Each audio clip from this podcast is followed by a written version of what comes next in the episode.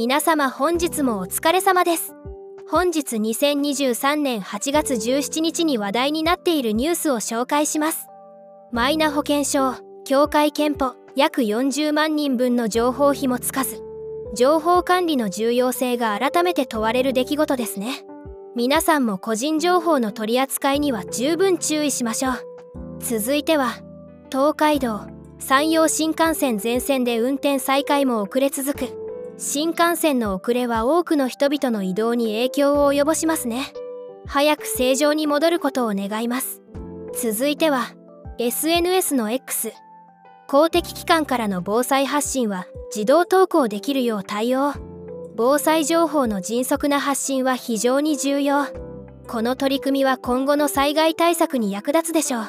続いては大英博物館複数の収蔵品盗難などで職員を解雇。警察が捜査。文化財の盗難は世界遺産の損失。しっかりとした管理体制が求められますね。続いては校則を3週間撤廃。生徒が向き合った校則とは校則の見直しは時に必要。生徒たちの意見を取り入れることが大切ですね。続いては大谷翔平。3試合ぶり42号先制ソロホームラン。大谷選手の活躍は日本の誇り。これからも応援しています。続いては中国東シナ海などでの独自禁漁期間終了。漁船が一斉に出港も漁業のルールは環境保護にも関わる大切な問題。適切な管理が必要ですね。続いては愛媛大手造船会社が建造した世界最大級のコンテナ船。運航開始。世界最大級のコンテナ船。技術の進化を感じますね。日本の技術力が光ります。続いてはニューヨーク市場一時1ドル146円台に値下がり。今年最安値を更新。経済の変動は私たちの生活にも影響。注意深く見守りたいですね。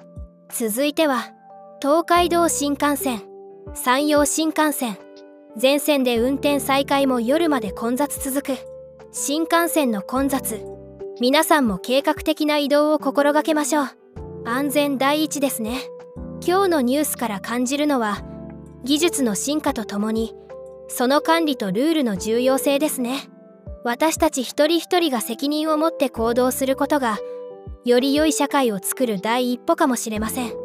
皆様今日も一日お疲れ様でした。また明日新しい話題でお会いしましょう。春の空でした。さようなら。